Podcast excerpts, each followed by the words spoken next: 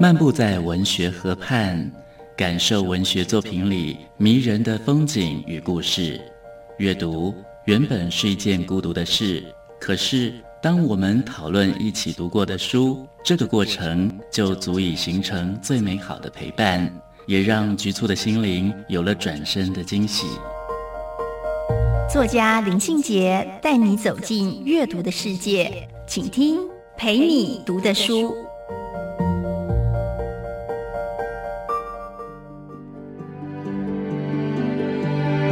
大家好，我是林信杰。今天陪你读的书，要跟大家分享的作品是胡谦的《大猎》。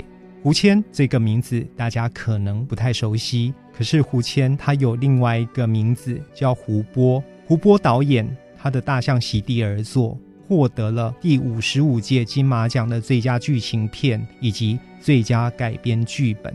而那一年颁奖典礼上，最让人感伤、最让人悬念的，可能就是已经从现实人生中缺席的导演胡波。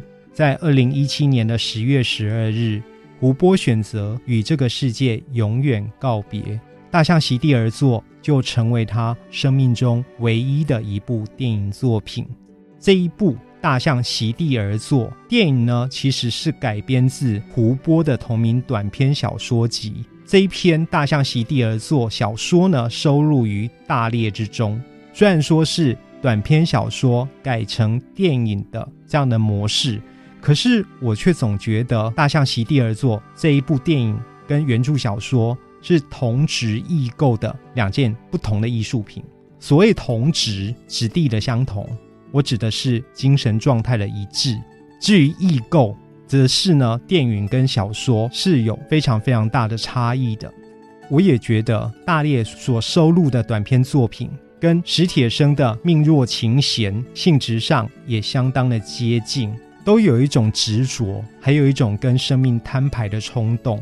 透过胡谦的小说作品《大烈》，我发觉有一个强大的作者自我在吐露心声。而这个作者呢，跟世界格格不入的那种状态，其实就是小说人物，也就是作者本人的命运。我同时也相信着，如果能够有丰富的想象力，或许可以让日常生活有一些救赎吧。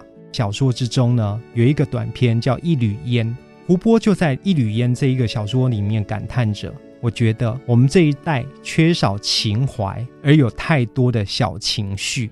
我想，我们活在现代生活里面，何尝不是如此呢？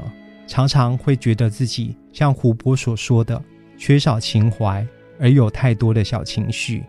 另外一篇小说《漫长的闭眼》里面则揭露到，即便我知道生活会莫名设计出很多花招，让你觉得灰暗并不是永恒的，但又有什么用呢？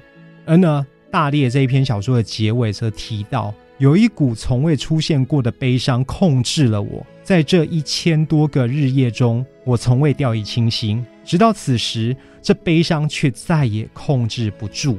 还有另外一段常常被引诱的话，其实就是胡波自己的生命宣言吧。他说：“我一直在思考自己为什么会在此处，并在荒原里头寻找可以通向哪里的通路。”并且坚信所有的一切都不只是对当下的失望透顶，所以呢，我认为小说《大裂》跟电影《大象席地而坐》其实并不是彻底绝望的作品。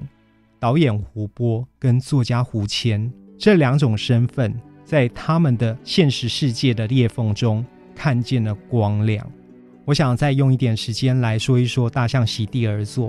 这一部胡波的遗作呢，凸显的是人类存在的集体命运跟困境吧。